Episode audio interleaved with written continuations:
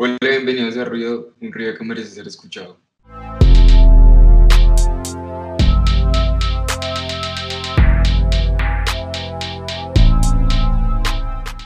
El día de hoy vamos a hablar de Eterno Resplandor de una mente sin recuerdos. Esta es una película dirigida por Michel Gondry, pues estrenada en el 2004 y es protagonizada por Jim Carrey y Kate Winslet. Eh, bueno, eh, esta película habla de una pareja que parece ser la ideal, pero después de un tiempo se dan cuenta que no funcionan y que no son no están tan cómodos como parece que deberían estar y, y tratan de borrar sus memorias cada uno por su lado. Bueno, primero eh, Joel, que es el, el personaje de Jim Carrey, se entera de que mm, Clementine, que es el personaje de Winslet. Winslet. Winslet bueno, ya. Eh, y dice, bueno, yo también me la voy a borrar, y, pero el destino los vuelve, a, los vuelve a unir y básicamente esa es la historia de Eterno Resplandor de una mente sin recuerdos que se basa en esta frase, pues no sé si se basa en la frase, pero hay una frase que dice, eh, que menciona eh, Maries Bebo, la, la, una de las ayudantes de, de todo este cuento de, de borrar la memoria, y es Cuán feliz es el hombre inocente sin delito, el mundo que se olvida del mundo olvidado, el eterno resplandor de una mente sin recuerdos, se cumplen las oraciones y se rechazan los deseos. Según la película, no estoy seguro si es así, pero es una frase del, de Alexander Pope, que es como el Papa Alejandro. Em, y sí, pues en el podcast, en el registro del día de hoy, vamos a hablar del valor de los recuerdos y el destino. En Eterno Resplandor de una mente sin recuerdos. Bueno, entonces esta peli es un poco pues, complicada de ver eh, porque básicamente estamos viendo todo el tiempo una ilusión de, de Joel Barish. Entonces eh, hay un momento en el que uno no sabe qué es real y qué no, así tipo Inception. Pero entonces en, la peli empieza cuando Joel Barish eh, deja de ir a su trabajo, bueno, no me él, él sale de su casa y lo primero que ve es su carro chocado. Entonces, él se va, se va y dice que no va a ir al trabajo y dice que coge un tren a, a Montauk. Y cuando él coge el tren, él dice, no sé por qué lo hago, simplemente tomé el tren. Y pues ahí empieza todo este cuento. Sí, de hecho él dice, no sé por qué lo hago, no soy una persona impulsiva. Eh, dice así como, no, soy una persona impulsiva. Bueno, pues al hablar de esto yo creo que es que hay muchas frases dentro de, esa peli que me parecen completamente brutales y muy bien hechas. Eh, desde, desde cuando está en Montauk, que ya es, pues de hecho yo creo que el montaje confunde mucho a las personas y la primera vez que yo la vi, que como, pero... De hecho, yo me confundí más la segunda vez que la vi. Me confundí muchísimo. igual yo estoy más o sea, es que es que es confusa por el por el hecho de que el montaje es es, es, es, es muy raro, o sea, el montaje es como no sabemos muy bien en qué momento están. Ni siquiera sabemos Sí, es, es como un bucle, parece. Parece ser un bucle.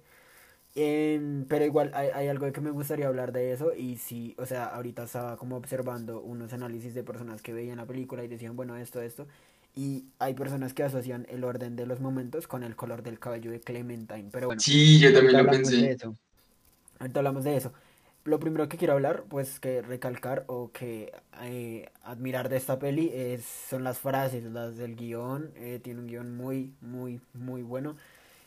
Eh, inicia, como decía Sebas, en el, el man se va a Montauk, no sabe por qué, es como un, un impulso que le da y mira a Clementine después de estar en Montauk en, como en una playa. Va se la encuentra mil veces, se la empieza a encontrar.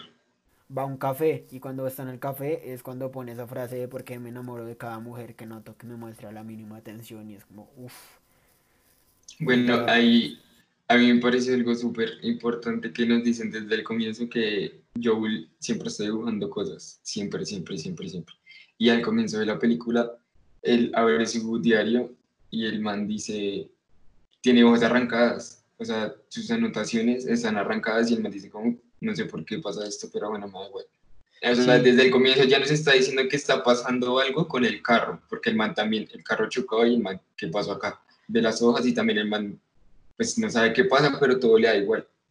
Sí, pues, pues de hecho, en realidad lo que pasa es esta, esta eh, Clementine hace las cosas, pero pues como el man está las noches, pues la película inicia con, si no la han visto, paren acá el podcast, sálganse, la ven, porque vamos a tirarnos la película si no la han visto, entonces vayan, la ven, está en Netflix y vuelven. Y, y ahora sí, ya volvieron, ahora sí. Entonces, el, la película empieza con el man eh, que ve el, la bolladura y la bolladura la ha hecho Clementine. Las hojas arrancadas también son hojas que él arrancó para llevarlas al recuerdo, que son las fucking hojas que usa el otro personaje que me cae como un rabo. Para, para, para enamorar. Es que es un hijo de. Bueno, el caso. es que... Espera, espera que avanzaste el resto. Sí, perdón. Pero... Bueno, eh, vamos a hablar de por qué escogimos el tema, primero que todo. Pues bueno, el tema lo escogimos más allá de la película, pues el tema de la película son pues los recuerdos. Entonces vamos a hablar pues qué significado tienen los recuerdos y el destino en, este caso de la película. Entonces, bueno, como estaba diciendo desde el comienzo de la película nos están mostrando que están pasando cosas que Joel no se ha dado cuenta. Cuando él va a la playa, él dice una frase, él dice, debería volver con Naomi, que es la ex esposa. Entonces, desde el comienzo nos están mostrando que él todo el tiempo está viendo el pasado, pues, o sea, sus recuerdos. Sí, eh, sí, desde el comienzo. Eh, digamos que mm, nos muestran a Joel como un personaje bastante solitario desde fotografía, desde cómo lo visten. Eh, Joel eh, no lo muestran con colores fríos. De hecho, hay una cosa que yo noté que, que, es como que la peli en general da frío. O sea, no literal, pero sí da frío como en, como en el alma, como en el interior. Como de que, de que, de que tú la, la, terminas de ver y es como que basura. Pero es que la peli es dura, es dura. La peli es muy dura de procesar porque es la soledad pura de Joel y el encuentro de ambos y como esto choca, porque en realidad es eso. Eh, y sí, hay una frase que me gustaría decir o hablar de, que es de Paul Geraldi, si no sé mal, es un poeta francés, y es llegará un día en que nuestros recuerdos serán nuestra riqueza. Esta frase aplica muy bien, pues porque el hecho de que vamos a hablar del el valor de, de, estos mismos, de los recuerdos, pues vamos a, a tocar el tema de lo importante que son estos en la peli y en, en general en, en cada una de nuestras vidas, ¿no? Exacto. Entonces, lo que te decía, el man, bueno, lo que les decía, el man todo el tiempo está dibujando sus cosas, todo el tiempo está dibujando lo que ve. Entonces, aquí, aquí, ah, bueno, el man cuando ve su libreta rota, el man dice, está vacía desde hace dos años. Entonces, ahí no también es como, como así, que, o sea, el man está dibujando todo el tiempo y está vacía desde hace dos años. Entonces, ahí empieza como una, pues, mi análisis sobre esta, que es que el man pues que lo que yo pienso que quiso mostrar Michel Gondry es que la vida se basa es en los recuerdos. O sea, si uno no tiene recuerdos, no es nada, no es nadie y, no, o sea, no puede vivir. Literal, literal. Y yo, y yo creo que el, el hecho de, de, esto, de los recuerdos y de, de pues la idea imaginaria que... Bueno, yo tengo una pregunta si tú pudieras borrar los recuerdos de una exnovia tuya o de cualquier cosa que te diera rebro, ¿lo harías? No, no porque lo que estamos diciendo borraría una parte de lo que soy. O sea, ese recuerdo significa, ay, me construyó, por decirlo así. Exacto, yo siento que los recuerdos siempre van ligados a otras cosas y el borrar recuerdos de una persona siempre va a borrar recuerdos de todo, porque pues no es que todo tenga que ver con todo, pero a la vez las cosas van conectadas en nuestras vidas, o sea, cada cosa que consumimos construye algo nuevo en nosotros. Porque, sí, sí, sí, sí, sí. Entonces, el, eh, lo que dice Sebas es, yo creo que todo se basa en los recuerdos, todo se basa, no solo en la peli, sino en, en general, todo se basa en esto todo se basa en, en las memorias que uy, qué me en las memorias que tenemos en, en cómo recordamos a las personas en cómo vivimos las cosas y en lo que se almacena dentro de nosotros. Exacto. Y entonces nos empiezan a mostrar que los recuerdos no simplemente pues son un recuerdo. Recién Joel sale con Kate con, con Clementine. Eh, bueno van a su casa se conocen tal y ella le dice por la ventana, deseame San Valentín, sería bonito de tu parte. ¿Qué significa esto? Ella, ella quiere volver a sentir lo que una vez sintió porque está sola, no lo está sintiendo. Entonces también nos están, o sea, desde Joel nos muestran el recuerdo como, como algo que como que le da igual, como que se le olvida, o sea, sí, no tiene importancia. Y en Clementine nos muestra una persona que, que está ansiosa por volver a sentir algo que hace mucho tiempo no siente. Exacto, pues igual cuando él le dice deseame un feliz Valentino, bueno, llámame para desearme el Happy Valentine, es cuando ya les borran la memoria, que es al principio. Em, yo siento que, que desde el principio Clementine es una persona que, bueno, nos presentan como en todos los aspectos, en, un choque visual muy cerdo de parte de las decisiones que toman en cada uno de los departamentos y yo creo que la dirección de Michael Grundy, Gondry, Michelle, Michelle, bueno, perdón, él es muy pro por el hecho de que no separa a Joel y a Clementine. Sí, son los opuestos totales. Nos, sí, nos muestran a Clementine imitando siempre a Joel al, al mundo de ella, pero Joel como, mm, no sé, y hasta el final vemos como, como cuando se eh, dicen cuando, cuando Clementine dice, yo siento que mi vida es monótona con él, y al contrario, Joel dice que, la vida no es estable con ella. Es como, no sé, no sé cómo definirlo, pero, o sea, es como... Eh, los opuestos.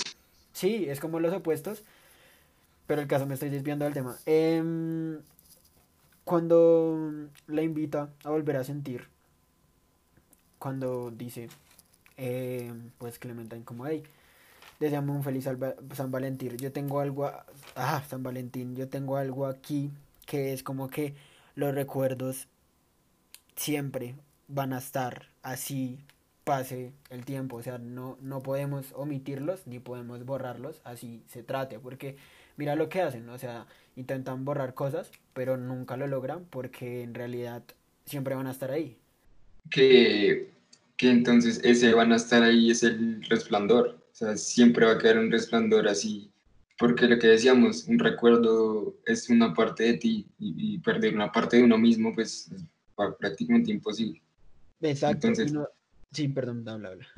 Eh, bueno, entonces aquí yo creo que es cuando entra un poco, no el recuerdo, sino el destino, que es cuando, cuando ella le dice, cuando Joel va a dejarla en su casa, y ella le dice que se puede quedar en, en la casa de, de Joel para mí eso nunca, pues ahí son ellos como desafiando el destino, ¿sí me entiendes?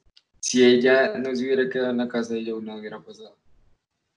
Porque desde ahí, o sea, pasa esto, Patrick toca el vidrio del carro de Joe y todo se va en negro. O sea, vuelve a comenzar la película. Vuelve a comenzar, sí.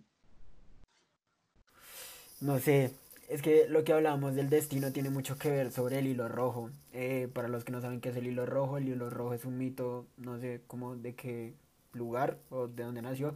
Pues es un mito, un mito que básicamente se trata de que hay un hilo, un hilo rojo que nos une como nuestra alma, alma gemela y que nunca se puede cortar, no importa qué pase, nada, o sea, siempre va a estar ese hilo rojo. Entonces... Es, es asiática.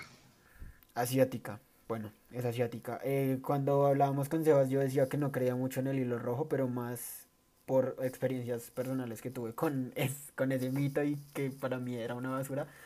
Pero yo siento que, que igual el destino nunca deja de ser destino, aunque intente cambiarse, ¿sabes? Y exacto, es lo que pasa acá. Ellos intentan sacarse totalmente de la mente del otro y nunca pueden porque pues, el hilo rojo, yo, eh, Joel era el hilo de, de Clementine. Sí, sí, es, es como también cuando, cuando la, la ayudante se da cuenta de, que le borraron la memoria, es, es literal posponer cosas, pero cuando las cosas están destinadas a ser, van a ser siempre. Pero entonces aquí pasa algo muy raro que cuando nosotros nos muestran a Clementine con Joel súper feliz al comienzo, y cuando yo le muestran la carta de la cuna, que es la empresa que borra mentes, el, doctor le dice que el testimonio de, de Clementine básicamente era que no era feliz, que necesitaba avanzar. Uf, ese pedazo me parece brutal. Porque, lo, o sea, lo dice así, literal, dice como no era feliz y necesitaba avanzar. Y después pasamos a otra toma que dice no era feliz y necesitaba avanzar, que es cuando le cuentan a los amigos. Y digo, como, uff, es fuerte porque yo siento que los recuerdos eh, y todo lo que vivimos a veces son lo que nos ayuda a avanzar y omitirlos nunca nos va a ayudar a no avanzar. Es, pero es, eso yo creo que depende demasiado del recuerdo porque hay gente que por vivir del pasado se estanca en su vida y nunca hace nada. Que probablemente era lo que le estaba pasando a, a Clementine. O sea, ya podría, digamos, estar feliz con Joel, pero, pero no estaba avanzando. No, no podía, no podía, no podía. Tenía que sacárselos. Pero es que igual ¿Avanzar de qué? O sea, es que igual ella no lo borra porque no puede avanzar, ella lo borra porque dice que es monótono, que no soporta su sonrisa. Bueno, no creo que sea que no pueda avanzar. Yo siento que, que en algún punto se vuelven egoístas ambos. Claro, pues cada uno empieza a buscar su, su estabilidad, por decirlo así. Y es lo que, lo que Clementine le recalca todo el tiempo a, a, Joel, a Joel, que ella siempre le dice a Joel que lo único que está buscando es paz mental y lo dice mil veces en la película. Mm, pues de hecho lo dice dos, ¿no? Bueno, pero lo recalca. ¿eh? Lo dice en la biblioteca y lo dice al final, que le dice como... Bueno, sí.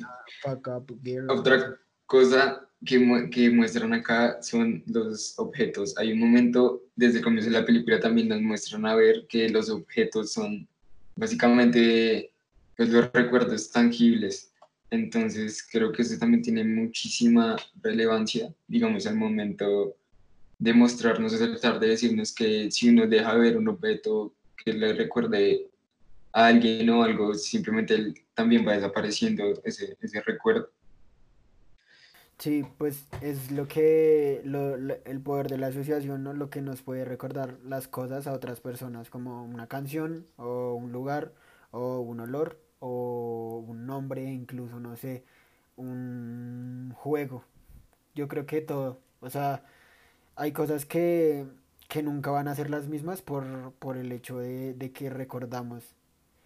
Pero yo creo que por eso mismo siento que eso debe, debe ser parte de nosotros. No podemos vivir sin eso porque eso es lo que ha cambiado nuestras, nuestras vidas. O sea, al recordar algo en específico, un lugar o lo que sea, como si fuera parte de otra persona, como si hubiéramos vivido eso con otra persona, siento que deforma mucho lo que somos. O aparte, en parte personal, pienso eso yo. Sí. Bueno, cuando vemos que a, a Joel empiezan a hacer el proceso de, de borrarle la mente, cuando, ¿te acuerdas cuando él se empieza a ver al mismo? Eh, al Recién empieza todo, sí, que, que el man se ve, se ve mientras le hacen el proceso, ya sabe lo que van a decir y el man dice como, hey, ¿qué está pasando acá? Me estoy viendo. Sí.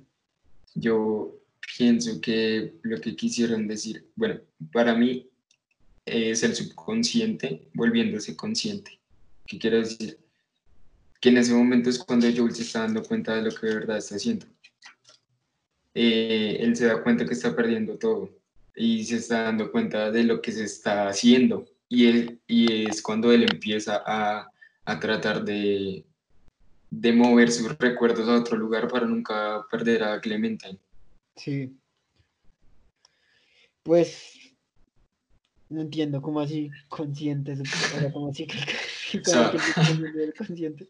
Tú sabes que el subconsciente pues es el subconsciente uno cuando está básicamente eh, en sus cinco sentidos no, no, tiene claro todo el tiempo el subconsciente.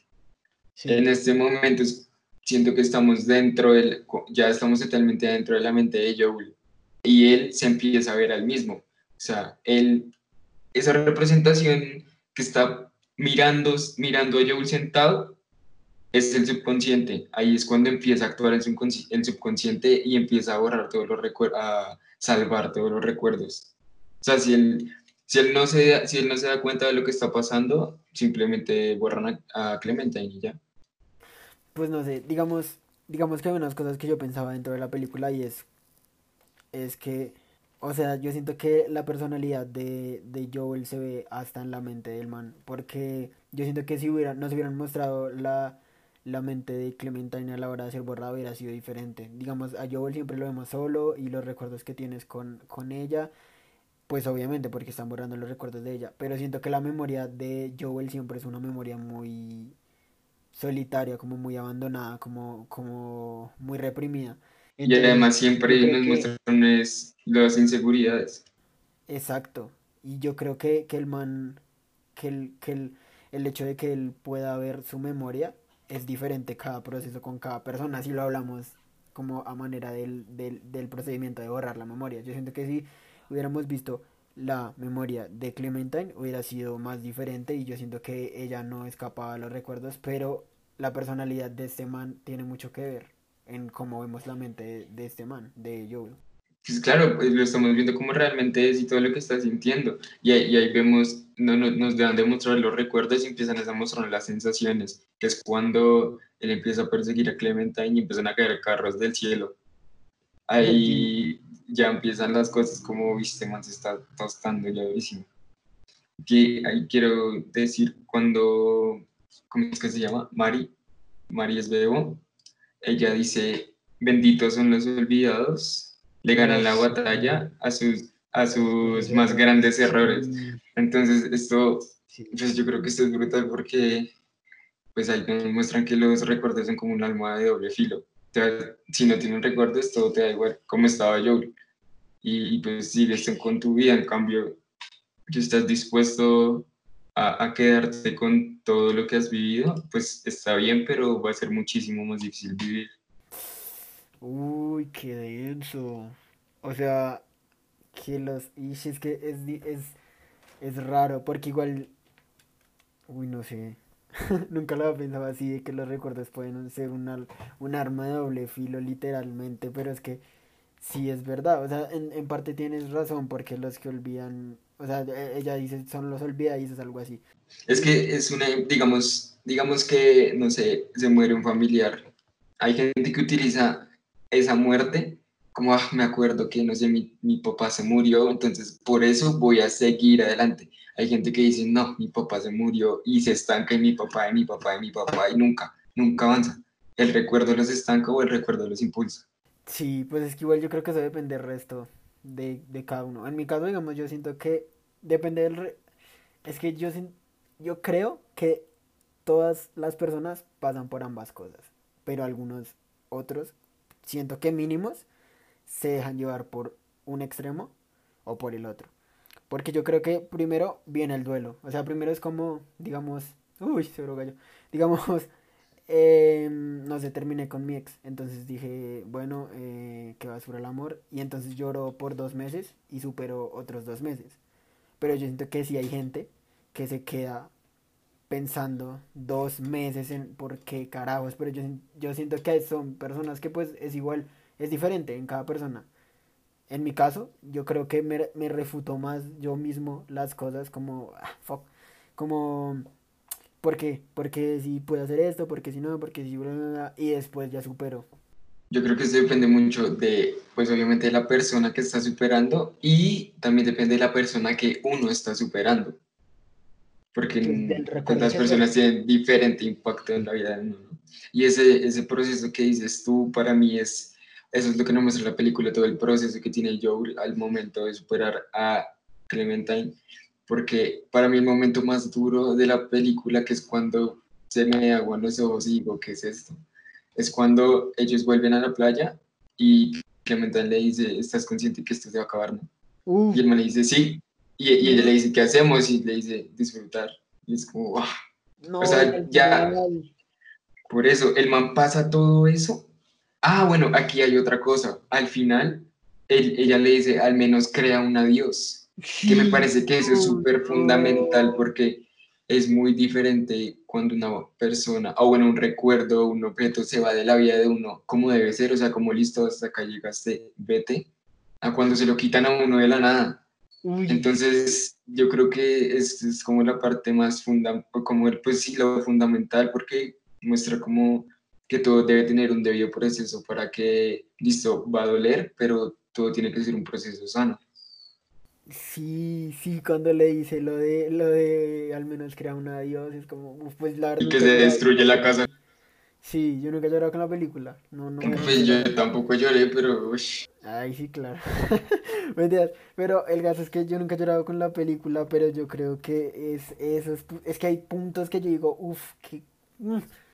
A ver, a mí me pasa algo con esta película que, o sea, tuve la sensación de haberme sacado 100 en un examen, porque yo estaba súper, bueno, como concluyo, o sea, como, sí, ¿cuál es la conclusión de la película?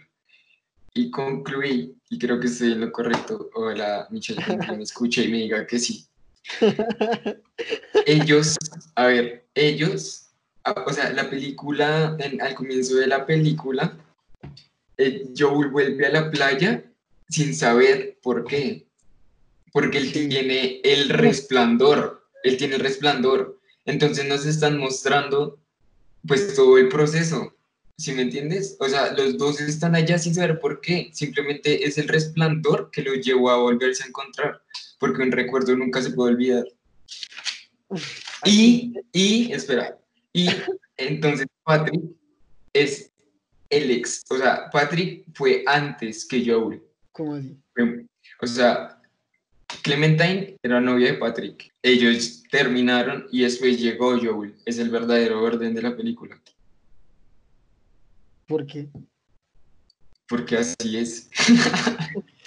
No, eso no tiene sentido. Sí, sí es. Primero estuvo Joel, borró, los recuerdos y después vino Patrick. Bueno, eh, creo que el timeline no analizaremos en otro podcast. Sí, bueno, hay otra cosa de la que quiero hablar rápido, rápido antes de que eh, acabemos este episodio y es del cabello, del fucking cabello de Clementine y cómo lo percibo y cómo lo he visto. A ver, vemos a Clementine con el cabello azul, con el cabello verde, con el cabello rojo y con el cabello naranja. El primero, lo vemos en el primer lapso, con el cabello azul. Eh, la eh, como tú decías, la introducción como del, del, de la peli, que... Mm, cuando el man se va a Montauk, em, lo vemos con el cabello azul, que es cuando dice que es azul diablo, algo así, infierno, alguna vez así. Después la volvemos a ver con el cabello naranja, si no estoy mal. Sí. Luego la vemos con el cabello rojo y luego verde. A ver, em, la psicología del color nos habla del azul como armonía, del verde como fertilidad, como esperanza. Eh, depende de qué tipo de verde puede ser venenoso o tóxico, como lo fue el verde de Taxi Driver, o sagrado, como puede ser otros verdes. El rojo es amor, pasión o odio. Y el naranja, diversión, eh, o algo exótico, algo llamativo. Para mí, el orden que tiene es primero, se conocen con el cabello naranja, que es cuando se conocen en el... Azul, ellos se conocen con el cabello azul. No, perro, se conocen con el cabello naranja. Que es cuando cuando se conocen en el asado ese, que ella le dice como...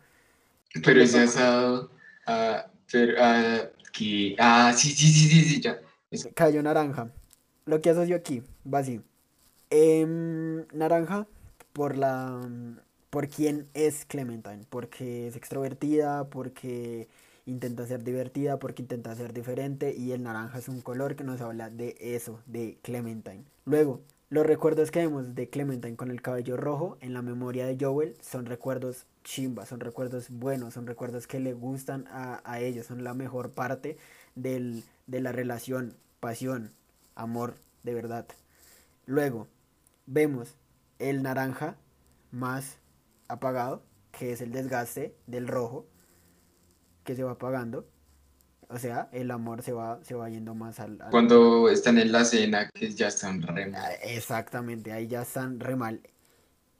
Y el verde lo vemos ya casi al final con, con una combinación de azul también. Si lo ves, cuando ya se conocen otra vez, tiene un poquito de verde y un poquito de azul, aunque el verde va más tirando como a naranja, es un color bien raro. Siento que ese verde nos habla de que volvió a nacer, de la fertilidad, y el azul nos habla de la armonía del hecho de que ella es ella otra vez.